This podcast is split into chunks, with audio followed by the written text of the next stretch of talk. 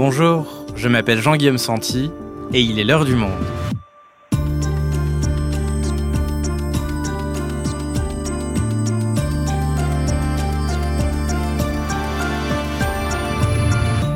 Aujourd'hui, L'écologie à la française d'Emmanuel Macron sera-t-elle suffisante? Lundi, le chef de l'État a annoncé une série de mesures qui dessinent sa version de la planification écologique qui entend inciter au changement mais sans contraindre. Mais face à l'ampleur de la tâche et de l'objectif, mener le pays à la neutralité carbone en 2050, la planification macroniste est-elle à la hauteur? Pour répondre à ces questions, je reçois mon collègue Nabil Wakim, vous le connaissez bien, il présente le podcast Chaleur humaine consacré aux questions climatiques. Planification, l'écologie d'Emmanuel Macron est-elle à la hauteur Un épisode de Cyrielle Bedu, réalisation Thomas Zeng.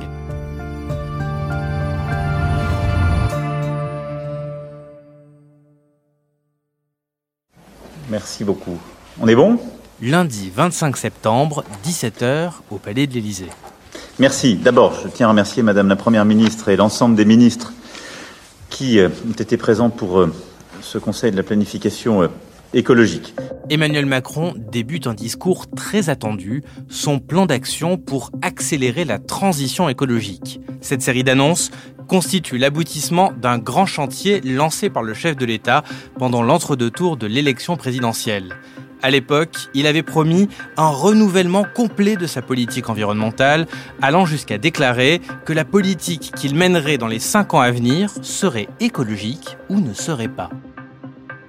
Plus d'un an plus tard, sous les dorures de l'Élysée, l'objectif reste urgent et de taille. Les mesures du chef de l'État doivent mener à la neutralité carbone et atteindre une première étape importante dès 2030, avec une baisse des émissions de CO2 de 55% par rapport au niveau de 1990. Un objectif très ambitieux.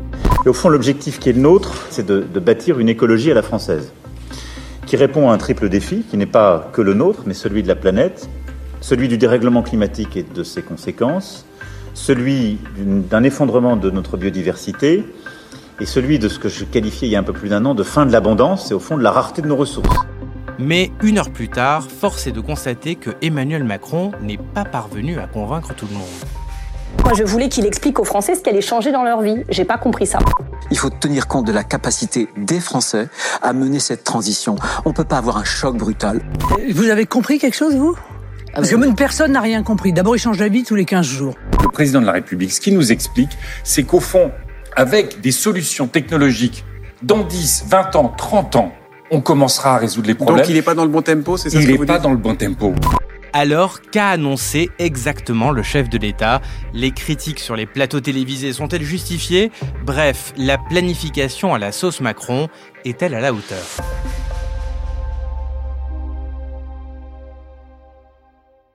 Bonjour Nabil. Bonjour Jean-Guillaume. Alors Nabil, on va détailler avec toi dans cet épisode les principales mesures évoquées par Emmanuel Macron dans le cadre de sa planification écologique, ces annonces qui étaient très attendues. Ce projet de planification, il date d'il y a euh, un peu plus d'un an. On avait d'ailleurs consacré euh, à l'époque un épisode à ce concept même et on invite nos auditeurs à aller le réécouter. Est-ce qu'on peut revenir au début de l'histoire, au début de ce chantier, quand est-ce qu'on a commencé déjà à parler de planification, qu'on a utilisé ce mot? En fait, c'est une histoire qui est assez amusante. Si on parle de l'histoire euh, toute récente, c'est que la planification euh, écologique, c'est un terme qui a été défendu par Jean-Luc Mélenchon depuis déjà plusieurs années. Et dans l'entre-deux tours de la présidentielle de 2022, euh, Emmanuel Macron, lors d'un discours à Marseille, reprend le terme et s'engage à nommer un Premier ministre ou une Première ministre qui sera chargé de la planification écologique. Et en partie, il a tenu parole puisque euh, dès l'arrivée d'Elisabeth Borne à Matignon, a été mis en place ce qui s'est appelé le Secrétariat général à la planification écologique, le SGPE, et donc il est dirigé par un haut fonctionnaire qui s'appelle Antoine Pellion, et euh, il a eu cette feuille de route de dire bon bah vous avez un an pour travailler euh, à comment la France doit faire sa transition écologique, alors sur la question climatique bien sûr, mais aussi sur d'autres enjeux, l'eau, la biodiversité, les forêts, etc. Et ce secrétaire général, Antoine Pellion, que tu vas recevoir dans la nouvelle saison de Chaleur Humaine qui arrive début octobre, quel a été son travail pendant toute cette année? Alors, euh, ce qu'a fait cette équipe, et c'est un travail qui a été jugé par tout le monde euh, sérieux et en fait relativement consensuel, c'était de dire, bah voilà, euh, quels sont tous les secteurs dans lesquels on émet des gaz à effet de serre, par exemple dans le transport, et ensuite de regarder finement bah, au sein du transport la voiture, l'avion, les poids lourds, voilà, pour identifier clairement ben, pourquoi on contribue au changement climatique, et puis ensuite essayer de regarder ben, quel levier on peut activer, combien on économise de gaz à effet de serre si on fait plus de covoiturage, si on met plus ou moins de véhicules électriques. Donc ils ont testé énormément de choses pour essayer de rendre ça concret pour un objectif qui est celui qui est fixé à l'échelle européenne, qui est de dire entre maintenant et 2030, il faut qu'on ait réduit de plus de la moitié, de 55% exactement, nos émissions de gaz à effet de serre. Donc euh, c'est sur une période de 7 ans, c'est extrêmement rapide, avec un objectif de dire bah, il faut avoir réduit nos émissions de gaz à effet de serre de 55% entre maintenant et 2030, qui est un, un objectif qui est fixé à l'échelle européenne. Et donc ce secrétariat général, il fait une sorte de bilan carbone approfondi de la France, il identifie là où on pourrait agir, mais derrière, c'est à Emmanuel Macron de trancher, c'est ça? Exactement, et c'est un peu ce qui était attendu euh, depuis en fait début juillet, où Emmanuel Macron devait déjà annoncer un certain nombre de mesures. Finalement, ça a été décalé à euh, la fin septembre, et euh, quelque part, le secrétaire général à la planification écologique, il a fait des recommandations. Et puis là, c'est aux politiques finalement, Emmanuel Macron, au gouvernement d'Elisabeth Borne, de trancher en disant voilà quelles sont les priorités, voilà où on va mettre l'argent, etc. Sachant que ce moment politiquement, pour Emmanuel Macron, il était très attendu. Il sera jugé quelque part par l'histoire sur cette capacité-là à répondre à l'urgence climatique. Oui, bien sûr, qu'on pourra regarder à la fin des deux mandats d'Emmanuel Macron et de dire, bah, est-ce que on est sur la bonne trajectoire? Est-ce qu'on est en train de réduire nos émissions à la vitesse où on doit les réduire? Ça, c'est la première chose. Et puis ensuite, est-ce que lui a su incarner euh, ce sujet-là et embarquer d'une certaine manière les Françaises et les Français dans euh, un monde futur qui risque d'être plus instable, un monde plus réchauffé, justement? Et donc, euh, est-ce qu'il est capable d'incarner ça? Et c'était un des enjeux de cette prise de parole. Alors Nabil, on va maintenant s'y intéresser justement à cette prise de parole à l'issue de ce conseil de planification écologique avec la première ministre et des ministres de son gouvernement. Est-ce qu'Emmanuel Macron a répondu aux attentes en dessinant ce qu'il appelait la veille au une écologie à la française alors si on veut voir le verre à moitié plein, on peut dire que ben, il y a une partie du chemin qui a été fait, puisqu'il y a tout ce travail de planification qui a été présenté et présenté aussi comme une priorité des politiques publiques, en présence du gouvernement, des ministres concernés. Donc ça, c'est sûr que c'est important. Si on regarde le verre à moitié vide, on ne voit pas très bien à quoi correspond cette écologie à la française. C'est-à-dire qu'il y a beaucoup de mots qui ont été dits, euh, mais on ne voit pas très bien quelles mesures concrètes euh, vont être mises en œuvre immédiatement après ce conseil de planification écologique qui s'est réuni lundi. Et on retrouve un peu le logiciel euh, macroniste dans cette écologie, c'est-à-dire que il faut absolument changer, il faut inciter les Français à changer, et en même temps, il ne faut surtout pas que ça se fasse dans la contrainte.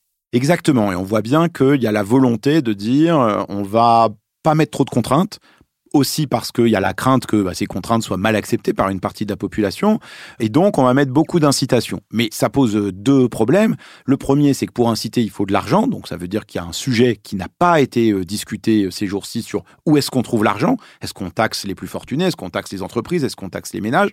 Ça, c'est important. Et puis, il y a un deuxième sujet qui est que pour combattre le changement climatique, il ne faut pas simplement avoir des comportements vertueux, d'une certaine manière faire du vert, faire des éoliennes ou des pompes à chaleur, il faut aussi faire moins de gris, il faut aussi moins utiliser d'énergie fossile. Et ça, on n'a pas bien vu dans le discours euh, d'Emmanuel Macron comment euh, inciter à utiliser du vert permettait d'empêcher de faire du gris. Et à propos de moins faire du gris, il y avait toute une série de propositions qui avaient d'ailleurs été faites par la Convention climat, limiter euh, la vitesse sur les autoroutes, limiter le recours à l'avion, ça, le chef de l'État ne s'y est pas attaqué. Voilà, exactement. Et pourtant, euh, dans les recommandations de, du secrétariat à la planification écologique, il est question de sobriété et de changement d'usage. C'est pas vraiment de ça dont il a parlé hier. Effectivement, sur un certain nombre de sujets comme l'avion, la consommation de viande, notamment de la viande de bœuf qui est très euh, émettrice, ou bien euh, la vitesse sur les autoroutes, une mesure qui ne coûterait rien pour le coup. là, on a vu que le président de la République voulait absolument pas aller sur ces terrains-là.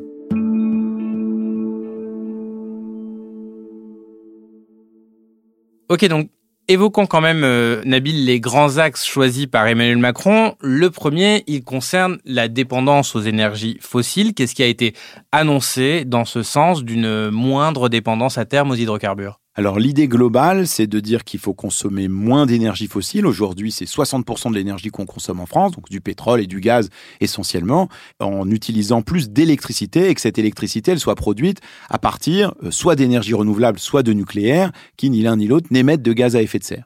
Et donc, il y a l'idée d'encourager ces modes de production, mais entre maintenant et 2030, on va faire grosso modo avec ce qu'on a sous la main. Et donc, euh, il faut déplacer un certain nombre d'usages qui aujourd'hui sont faits avec des énergies fossiles vers de l'électricité. C'est par exemple le cas du chauffage. C'est pour ça que un des sujets dont a beaucoup parlé Emmanuel Macron, c'est les pompes à chaleur. Puisque si on remplace une chaudière à gaz, par exemple, dans un logement avec une pompe à chaleur, eh ben, on peut avoir du chauffage en émettant beaucoup moins de gaz à effet de serre. Nous avons décidé de tripler la production de euh, pompes à chaleur d'ici à 2027 et d'arriver donc à, à, produire un million de pompes à chaleur sur euh, notre territoire et de former en parallèle 30 000 installateurs. Mais pour autant, on n'interdit pas, Nabil, les chaudières à gaz. On incite à la pompe à chaleur, c'était le sens de ce qu'a dit Emmanuel Macron, mais demain, on pourra euh, toujours se faire installer une chaudière à gaz dans sa maison.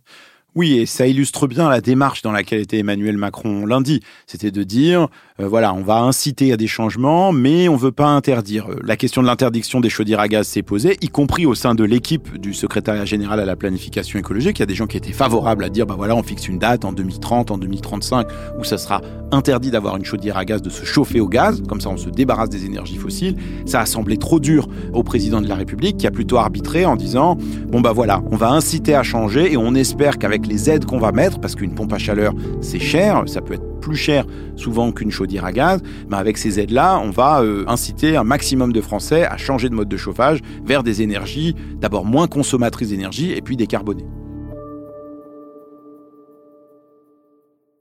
Autre grand axe, Nabil, les transports avec comme enjeu sortir de la voiture individuelle thermique, même si, comme il l'a déclaré dimanche soir au journaux de 20h, On est attaché à la bagnole. On aime la bagnole.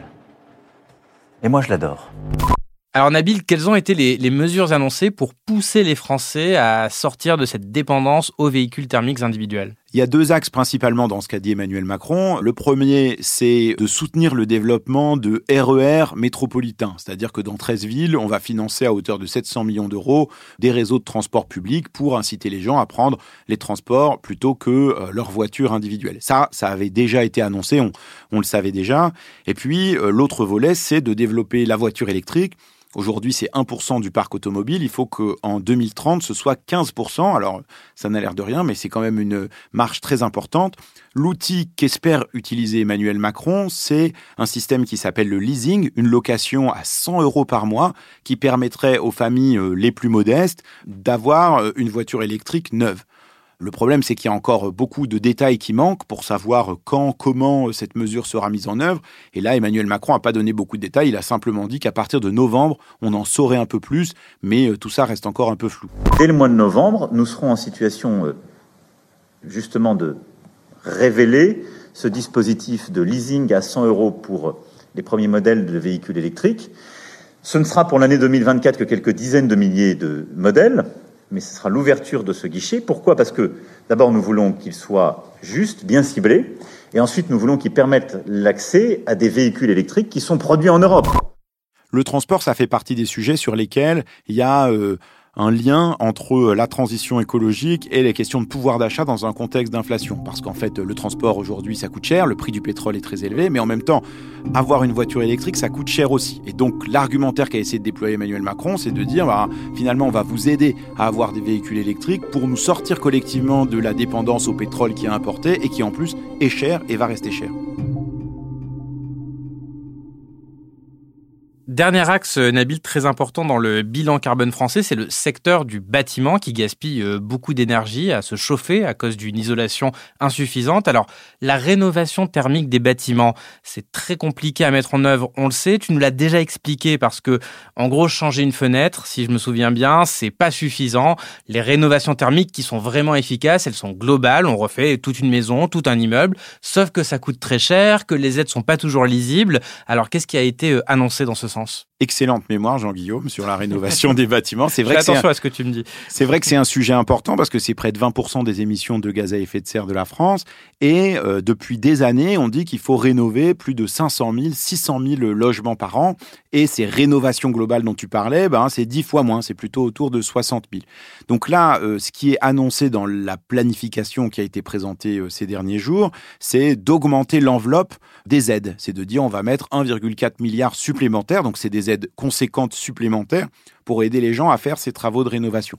La difficulté, c'est que euh, on n'a pas de garantie que ça va marcher. On met beaucoup d'argent dans la rénovation et pour l'instant, on n'en voit pas nécessairement euh, le bénéfice parce que effectivement, parfois, soit les rénovations sont pas faites de manière complète, soit elles sont pas forcément bien faites, et puis on vérifie pas quel est l'impact en termes de confort pour les gens d'abord, parce qu'on vit mieux dans une maison ou un appartement bien isolé, mais aussi en termes d'émissions de gaz à effet de serre. Donc là, il y a un peu un point d'interrogation pour dire c'est bien de mettre plus d'argent, mais est-ce que ça sera suffisant pour faire en sorte que ces rénovations elles soient efficaces et qu'elles aient lieu? On n'en est pas sûr.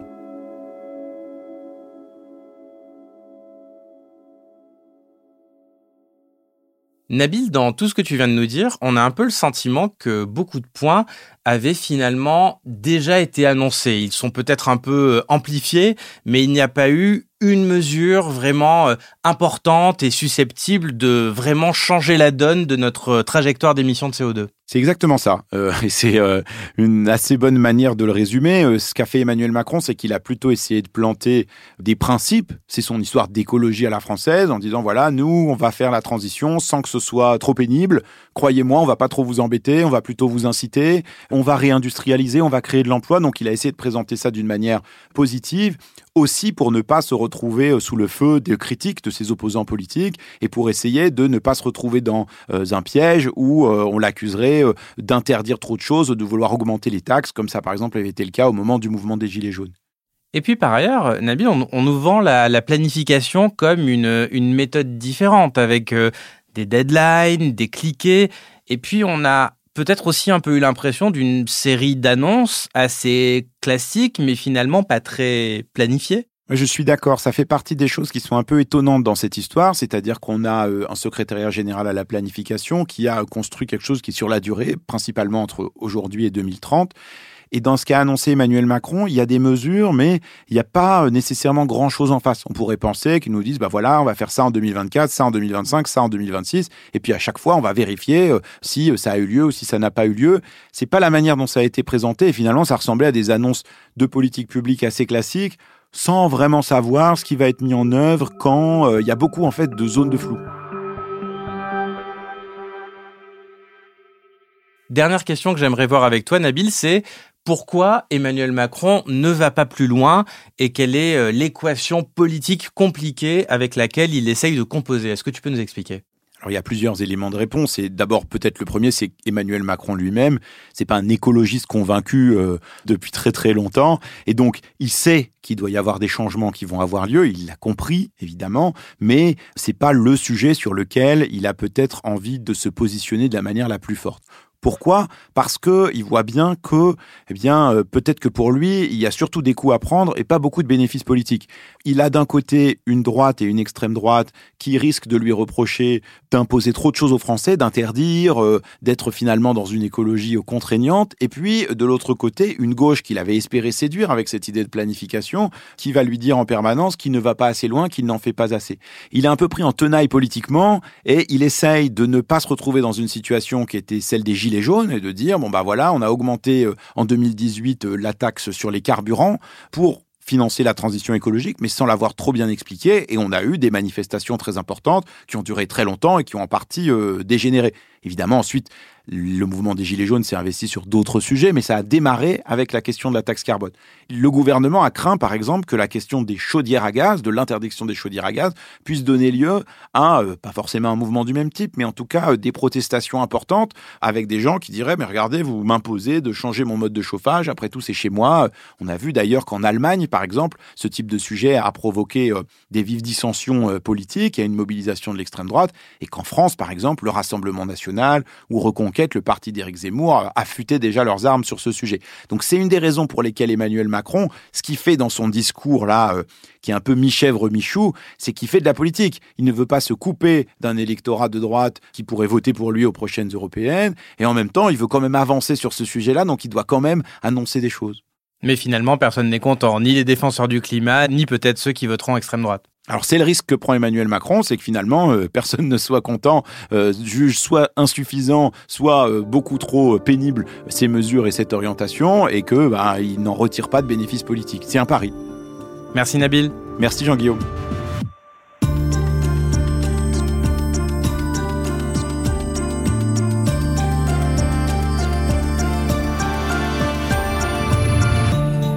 Pour suivre toute l'actualité autour du changement climatique, rendez-vous sur le monde.fr, rubrique planète, et sur votre application de podcast pour écouter l'émission Chaleur humaine de Nabil Wakim qui démarre sa nouvelle saison très prochainement. Et avant de nous quitter, un petit mot pour vous rappeler que si le podcast L'heure du monde est disponible gratuitement et désormais sur toutes les plateformes, l'information de qualité, elle, a bien un coût. Alors rendez-vous sur abopodcast.lemonde.fr pour vous abonner au monde et accéder à l'ensemble de nos contenus. L'heure du monde est votre podcast quotidien d'actualité à retrouver tous les matins du lundi au vendredi. Merci de votre fidélité et à demain.